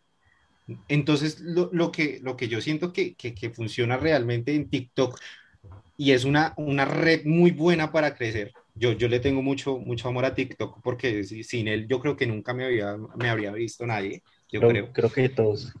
Exacto. Es que, ah, Entonces- eso, era, eso, era, eso era lo que yo iba a decir. Sin TikTok, o sea, bueno, nosotros tenemos como, en este momento, como 500 suscriptores. Sin TikTok estaríamos en 100. O sea, TikTok siempre ayuda. Mm, Pues en, no, sí, pues, claro. Eh, Pero- Lo que pasa con TikTok es que acelera el proceso. Exacto. Exacto. Lo que, lo que pasa es que, es que eh, TikTok funciona como muchas redes sociales y es que es una colmena. Si, si le gusta tu video a tal y tal persona, se lo muestra más y más y más y más y más y más. Que es lo que no tiene YouTube. Porque, bueno, YouTube, eh, por, ej- por ejemplo, TikTok se lo muestra a unas 50 personas y esas 50 personas se encargan de subir o bajar el video en visitas. En YouTube no. ¿Por qué? Porque si tú subes un video, YouTube no lo recomienda a nadie. O sea, es como un video en un mar sí, allá. de, de nadie, de- Sí. o sea, de nada, de, de cero viewers, literal, Exacto. es un mar de cero Haga, viewers. haga, haga de cuenta usted tratar de vender una naranja en el- la mitad de un océano. Exacto. Y, y, y, y, TikTok, pues, Es que TikTok, ah, a mí me parece, o sea, es, es superficial, pero, pero le tengo, le tengo amor. Pero, Eh, pero, sí. pero ahorita decía que era la amiga celosa, no le quito No, sí, por eso. ahorita me está odiando. A ver, a ver, una, una cosa, una cosa es, es que le tenga cariño y la otra es, o sea, es Sí, decir sí. las cosas como son. Pero yo creo que, yo creo que TikTok tiene un elemento fundamental y lo voy a mostrar con mi teléfono. Es que TikTok solo le, le pide al usuario esto, Sí, sí. nada más. Sí, pues, Exacto. YouTube, o sea, el, Exacto, el weón. proce- el Es proceso pensante, exacto, o sea, esas Por tiene eso, que por ver eso lo que decía el peri- preferencias. lo que decía periodista, a la superficialis- sí, superficialidad es a su superficial. máximo. Porque, o sea, si tú ves Marica, un video marica, siendo un sí. minuto, o sea, ya la gente con solo ver un segundo ya, ya puede decir, ¿lo veo o no lo veo? Y, Y y- otra- y yo claro, nunca- como es bajar, tú puedes ver en una hora el Muchísimo do- o sea, muchísimos videos. Y eso es lo que le da las views. Y- Es eso es, es lo que hace que es tenga que es- tantas views. Porque es que tú puedes ver tanto video en tan poco tiempo que no O- lo hace YouTube. Ot- Otra cosa que, que yo veo mucho y en cuanto a los creadores de contenido de TikTok, y es que también se está volviendo en, eh, en este universo de yo quiero ser famoso, YouTube no es tanto así. Literal. El TikTok es básicamente gente haciendo videos virales para gente que quiere ser viral Ya. y va a replicar sus mismas eh, eh, actividades para hacerse viral, haciendo viral al que ya es más viral. Exactamente. O sea, Una cadena. exacto, es una O sea- cadena. Yo lo veo, por ejemplo, en los tales trends. Los trends, ¿para qué se hacen? Para que más gente lo haga. Exactamente. Para que, para que más gente, ay, yo quiero las visitas de él, Para por que eso se a suban a la ola. Exacto. Exactamente. Eso, y eso es lo que nos decía. Eso, espere, espere, porque, porque me acabo de dar cuenta porque esta puta red. Otra vez respeta quinto, es tu, tu turno. Silencio. No, pero tú. tú tampoco, tú tampoco lo estás haciendo, güey. Perdóname, sí. Eh, o sea, ya, ya entiendo por qué esta puta red es tan, tan eficiente, tan exitosa. Porque le vendió a la gente, no, no le vendió, le dio la oportunidad a la gente de querer algo que mucha gente quiere. O sea, haga de cuenta, mucha gente usted quiere un Lamborghini, pero solo poca gente lo puede tener. ¿Qué tal si sale un marica con la idea de que todo el mundo pueda tener Lamborghini, pero de otra manera? Eso mismo pasa con la fama. Antes, con de TikTok, antes de TikTok, de TikTok, no todo el mundo era famoso y era muy jodido volverse famoso. Y la proporción de gente que era famosa contra la gente que, que, puede, que podía ser famosa era, mm, era, era como decir una brecha gigante. Y eso fue lo que está vendiendo TikTok. Le vendió a la gente la oportunidad de ser famoso y por eso es tan putamente efectiva y tan exitosa, porque le dio esa Uf. oportunidad a la gente. Ya. Y ahí Claro, va, pero ah, exacto, ahí va lo que yo iba a decir. Me a veces chiquita que me la chupa, güey. Es que no, huevón. Es que vea, le, le voy a decir algo rápido, 10 segundos. A ver, Usted, usted póngase a pensar cuánta gente compara TikTok con otras redes sociales. Yo personalmente tengo amigos, o sea, amigos así cercanos que tienen 20 mil seguidores, 100 mil seguidores. O sea, dígame usted en Tan solo social quinto, tan solo quinto, marica. Quinto es Quinto, famoso en marica, esa red Quinto tiene social. 30 mil No. seguidores. Este puta también es famoso, también es una perra. Pero de la no sé Claro, pero- la madre porque ni me muestra Pero vea. ahí va lo que yo voy a decir. TikTok es como una montaña rusa. Si usted se monta en el trend, como lo decía el periodista, se sube en la montaña rusa y obtiene views. Luego el trend pasa de moda y vuelve y baja. Ahora, lo que decía Quinto sobre tener acceso. Es el práctico, el práctico ejemplo es Tesla. Tesla le vende a las personas un auto para los americanos económico y está casi a la misma gama que un Ferrari. Y por eso ahora Elon, Elon Musk es de los más millonarios supuestamente del mundo. Y ahora, si usted se pone a ver el trasfondo de quién creó la red social cuando comenzó con su auge de verdad, ¿de dónde viene TikTok?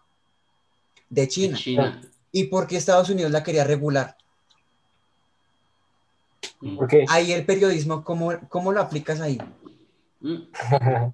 No, no, no, pero, pero espere, o sea, yo iba a decir otra cosa antes, yo iba a decir una cosa muy cortica.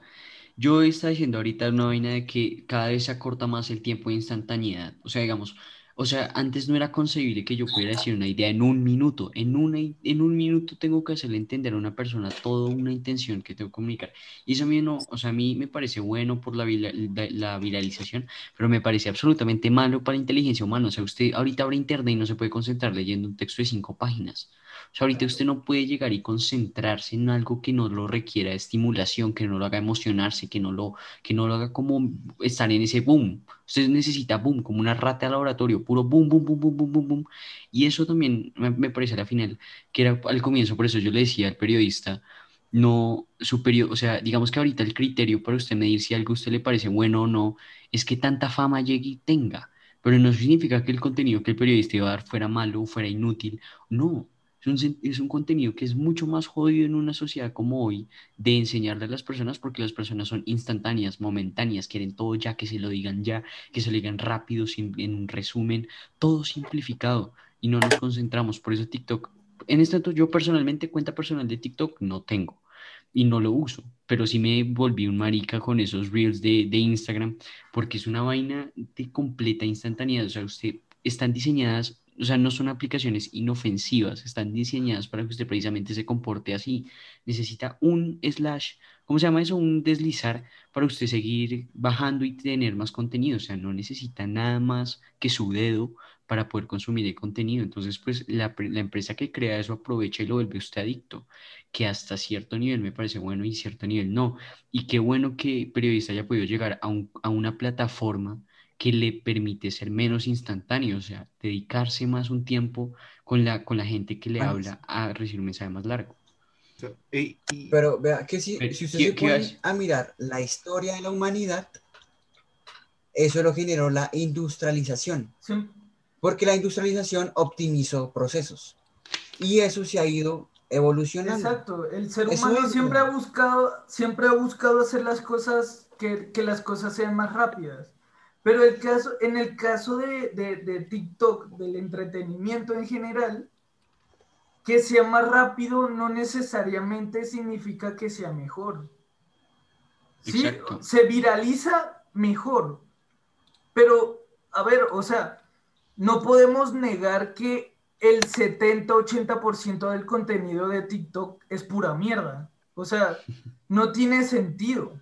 Hay, es un 20% de, de, contenido que uno dice, venga, o sea, es, contenido entretenido, que a mí me entretiene. El otro, el otro, o sea, o son manes hablando, o son manes bailando, o, sea, es contenido que a mi parecer es, totalmente, es totalmente inútil. Es que, es que parte, o sea, yo, yo, yo no creo que lo que, lo que, o sea, es parte importante que el tiempo, o sea, un minuto para desarrollar una idea atrae más que 10 minutos para desarrollar una idea, pero también siento es cómo eh, se transmite el mensaje. Eh, por ejemplo, un video de un minuto de un podcast serio no va a ser el mismo video de un minuto de un man eh, bailando o haciendo estupideces. ¿Por qué? Porque ahora siento que se transmite más cuando las personas generan cercanías, cercanía con cosas que les pueden pasar a ellos. En mi caso me pasó así yo generé cercanía como en los colombianos que eh, nunca habían visto eh, los Backyardigans hablando del pegante boxer o de, eh, o de la guajira. y es básicamente lo mismo. Y es, es parecido lo que hacen las otras personas. Mi, ya me imagino el, video. Cuando tu novio te hace tal, tal y tal cosa, y luego va el, el, el, el boom del chiste. Y ahí, en el momento en que generas cercanía con el público, ahí es cuando ya lo tienes, por más que el video sea largo o corto. Porque yo he visto gente, gente e, en Instagram o en Facebook con unos videos tontos, tontísimos, pero que generan cercanía con el público al que quieren atrapar.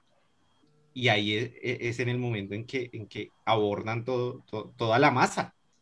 Muy poca gente tiene en cuenta eso. Exacto. claro y es verdad. Yo le tengo un profundo respeto a TikTok, pero hay mucha gente que se, o sea, no lo usa como, por ejemplo, periodista o como lo podemos estar usando nosotros, como un medio de difusión a los videos, sino que mucha gente ya quiere que TikTok sea su plataforma principal de contenido.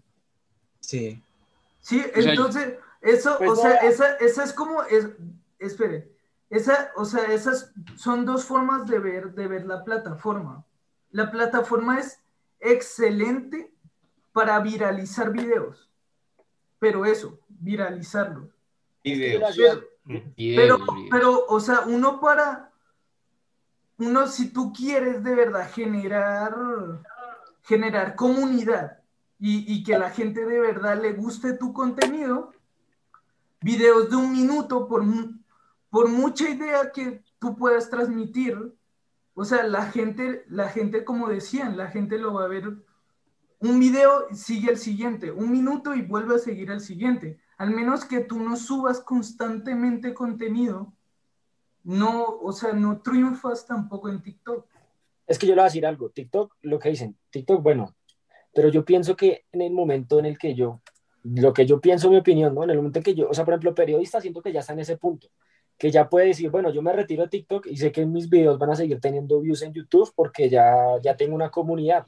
Ya tiene usted mínimo no sé cuánta gente, pero mínimo una gente que ya va a estar pendiente que, uy, subió video, voy a verlo, sin necesidad de, de encontrárselo a usted en TikTok, uy, esto está como interesante, metámonos a ver. O sea, yo siento que cuando uno llega a ese punto, ya TikTok incluso no es, no es, no, no, no lo puede ver uno como medio de, venga, lo llevo para mi canal, sino más bien como otro, otra, como mirarlo como aparte, ¿sí me hago entender?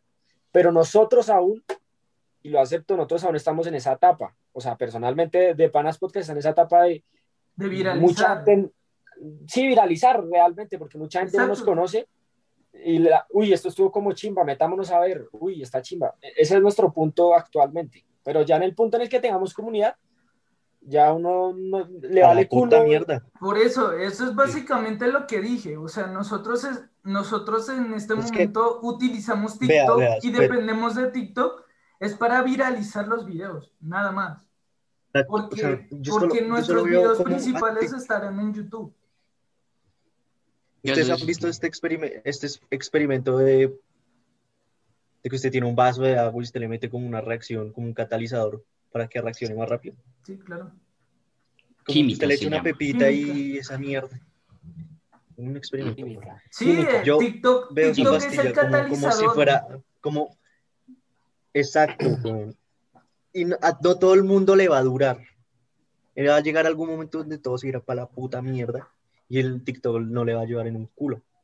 Y es que ahí es el problema. Usted tiene que saber utilizar esa, esa red para transportarlo a lo que usted verdaderamente quiere mostrar, sus ideales. Porque también es jodido mantenerse en TikTok, estabilizarse. Muy poca gente se estabiliza. Poca gente llega como el millón y esa mierda.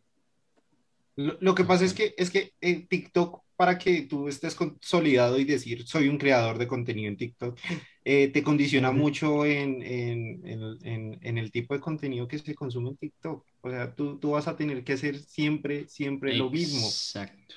Siempre lo mismo. No vas a poder variar porque toda la fama que tuviste ahí te la va a bajar. Te la va a bajar enseguida. Exacto. ¿Por qué? Porque la gente está acostumbrada a lo que eh, puede otorgarle TikTok. En el momento en que, en que, por ejemplo, yo, yo ahora no estoy condicionado por lo que TikTok haga, eh, sino por lo que eh, yo haga en mi contenido. Yo hago otro tipo de contenido en este momento y cae. ¿Por qué? Porque en este momento la gente como tal Está esperando. la gente, yo diría que 10% quiere ver a periodista genérico y el Y otro quiere ver las parodias de periodista genérico. Exactamente. Exactamente. Y, es bueno entender eso, es bueno que usted entienda eso. Hay que ser realista. Y sí, es verdad, pero acá no. La, la meta, digamos que es en el futuro la gente se comienza a interesar. Es que es lo que le digo, es una cuestión de tiempo. Oiga, este man tiene un talento para hacer este tipo de contenido, yo quiero saber más de él. Ahorita la gente Es se que no. emociona, Mm. pero si usted se logra consolidar en el tiempo, o sea, en un largo plazo, y lograr mantener esa audiencia, la gente comienza a decir, marica, o sea, muy poca gente hace lo que este man hace, ¿qué hace este man? Y usted ahí, pum, se lanza y periodista genérico abre un medio y se vuelve rico y, y ya. Se vuelve rico, sí. YouTube es rico, ya, ya no hay que, ya no tiene que vendérsele a ningún medio de Ah, comunicación. yo, seguro. yo- yo con tal de que, de que Ah, lo que haga me, me dé para, para comer, yo, yo vivo tranquilo. Claro. Y lo que- Eso es para mí. es- Total. Que es lo más actualmente le está, pero actualmente le está dando para comer o todavía no ha llegado. a- Muchachos, para serles sinceros, eh, ni siquiera he recibido el primer pago. No no. No, No. puta. Eso está, eso está estancado por, por- porque el primer pago de YouTube es, es jodido porque te tienen que enviar un ping a, a tu casa y ese ping que viene desde Estados Unidos se puede perder en cualquier puto lado de Estados Unidos ¿Cómo o de Colombia. ping? ¿Qué es esa Eh, vaina? Es, es que Pues, eh, eh, YouTube está vinculado con AdSense para hacer los pagos. Entonces AdSense, AdSense dice, eh, jueputa, se me dio la gana de joder, entonces vas a tener que verificar tu dirección con un numerito que yo te voy a dar en un, en un sobre que te va a llegar a tu casita. El sobre te Mm. demora de tres a cuatro semanas. Así que si Ah, qué eres tan estúpido como periodista genérico de poner en el primer, co- en el primer sobre la dirección mal, te tienes que Ah. esperar cuatro semanas. Ah, no. Es, de- es Cuatro decir, semanas. es, de- es decir, hay una probabilidad de que otra persona en quién sabe dónde haya recibido tu haya, primer recibi- pago. hay- haya recibido No el, no, haya recibido el PIN. Haya El recibido ping es PIN. como, como la ¿Y seguridad. cómo es que el ping? Exacto. ¿Cómo es Eh, esa mierda? es ¿Es, un es código. físico? Es un código, es un código que tú entras a tu cuenta de AdSense, lo registras y ahí ya AdSense dice, bueno, ya sabemos que eres real, entonces eh, ya te podemos pasar Tome tu su money. Exacto. Entonces, si fallas ese, e- ese primer ping, listo, yo te dejo, eh, te envío otro ping que te va a demorar de tres a cuatro semanas. y Ay, así no. pongas tu dirección eh, bien, puede que no te llegue. Y, y se pierden mucho, se pierden mucho esos sobres. Por eso yo digo que es muy, es, es muy fastidioso el primer pago en YouTube. Pero Muy esa platica ya se está, esa platica se está Gracias. acumulando. No, yo- la- la- quería- Sí, se, se, se, se acumula, obviamente. Ah, ¿no? Es- bueno. Pero si, si tú no metes no, el PIN en cuatro meses hábiles, ahí sí ya, te, Ah, ya pierdes tu platica. Sí, o sea, de nada sirve dejas- que se y dejas- acumule la plata si no la reclamas. ¿no? ¿Deja de Exacto. qué? ¿Y deja de qué? ¿De monetizar? Dejas de monetizar si tú No no, metes jodas. ese PIN en cuatro meses hábiles y tienes que otra vez cumplir las, las, Cuatro las- mil horas las cuatro mil horas. En, en mi caso, eso, eso, eso lo haría con un video, pero Sí, perder la weón. plata ahorrada. Marica, nosotros vamos, nosotros Gracias. vamos, Yo que- le quería dar como, cállese, yo no espere, yo le quería dar las gracias a periodista, porque con el error ya sabemos que Juanes no va a hacer ese hijo de puta.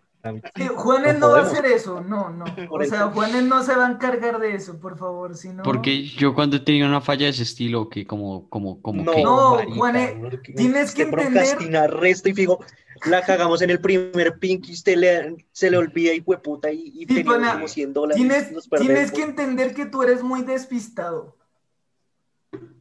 Ah, ¿me están haciendo quedar mal enfrente de mis oyentes? ¿Qué pasa, weón? papi, Tranquilo eh, que no, yo soy igual. es- así, así nuestros oyentes te conocen más, weón. Que el periodista lo diga, que fue el último en llegar, Juanes, ¿sí o qué? El último en llegar, el último en presentarse. De verdad, uy, Es que parta- partamos, partamos de ahí, huevón. ¿Sabes que esa Bueno, mierda pero- la tenemos que hacer los cinco juntos, huevón? Pero ya para ir La cerrando, cagamos. si alguien llegó hasta acá, considere suscribirse, todo bien, ver otros episodios nuestros que tenemos más de 20.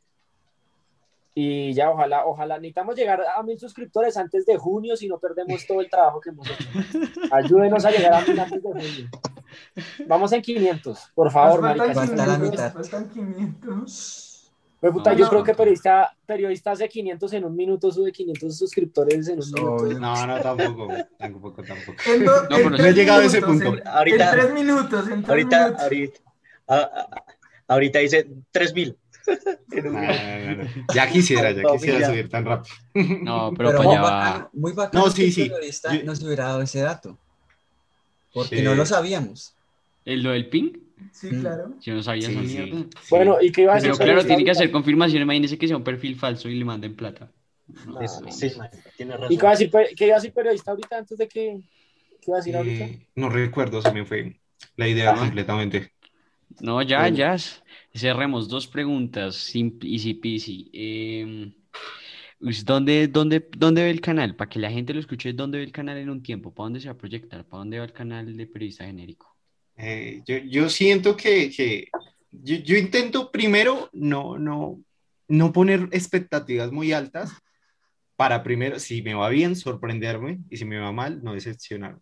Y creo que me ha servido. Pero nada de nadie. Me ha servido. Entonces, yo lo único que es- espero es seguir eh, con, con el trabajo que llevo, con la misma calidad de siempre.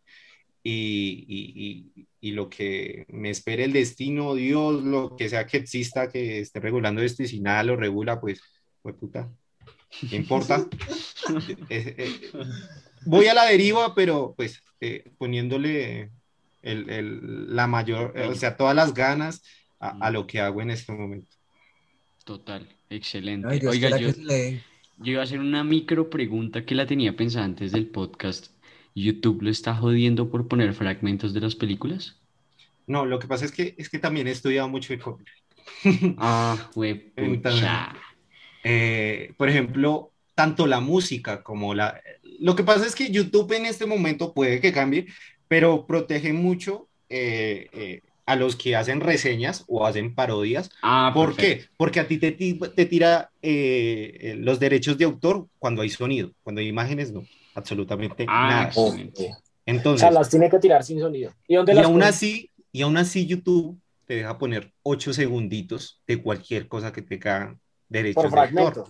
Exacto. Ocho segunditos, eh, luego Ah. hablas y otro- y pones otros ocho segunditos y de esa manera pues tú puedes construir un video mucho más interesante. O sea, es complejo, es complejo. O sea, es más de pensar ocho segundos. Yo tampoco sí. sabía eso, marica. Sí. Yo, yo sí, yo eso sí lo sabía, porque pues yo oigo muchos canales de música que hacen esa mierda. Y ahora sí, la última, ya esta es filosófica, pero no sé, así como dice en la pregunta cliché, un mensaje para todos los pelados que están estudiando periodismo. ¿Qué debería hacer el periodismo en Colombia para mejorar?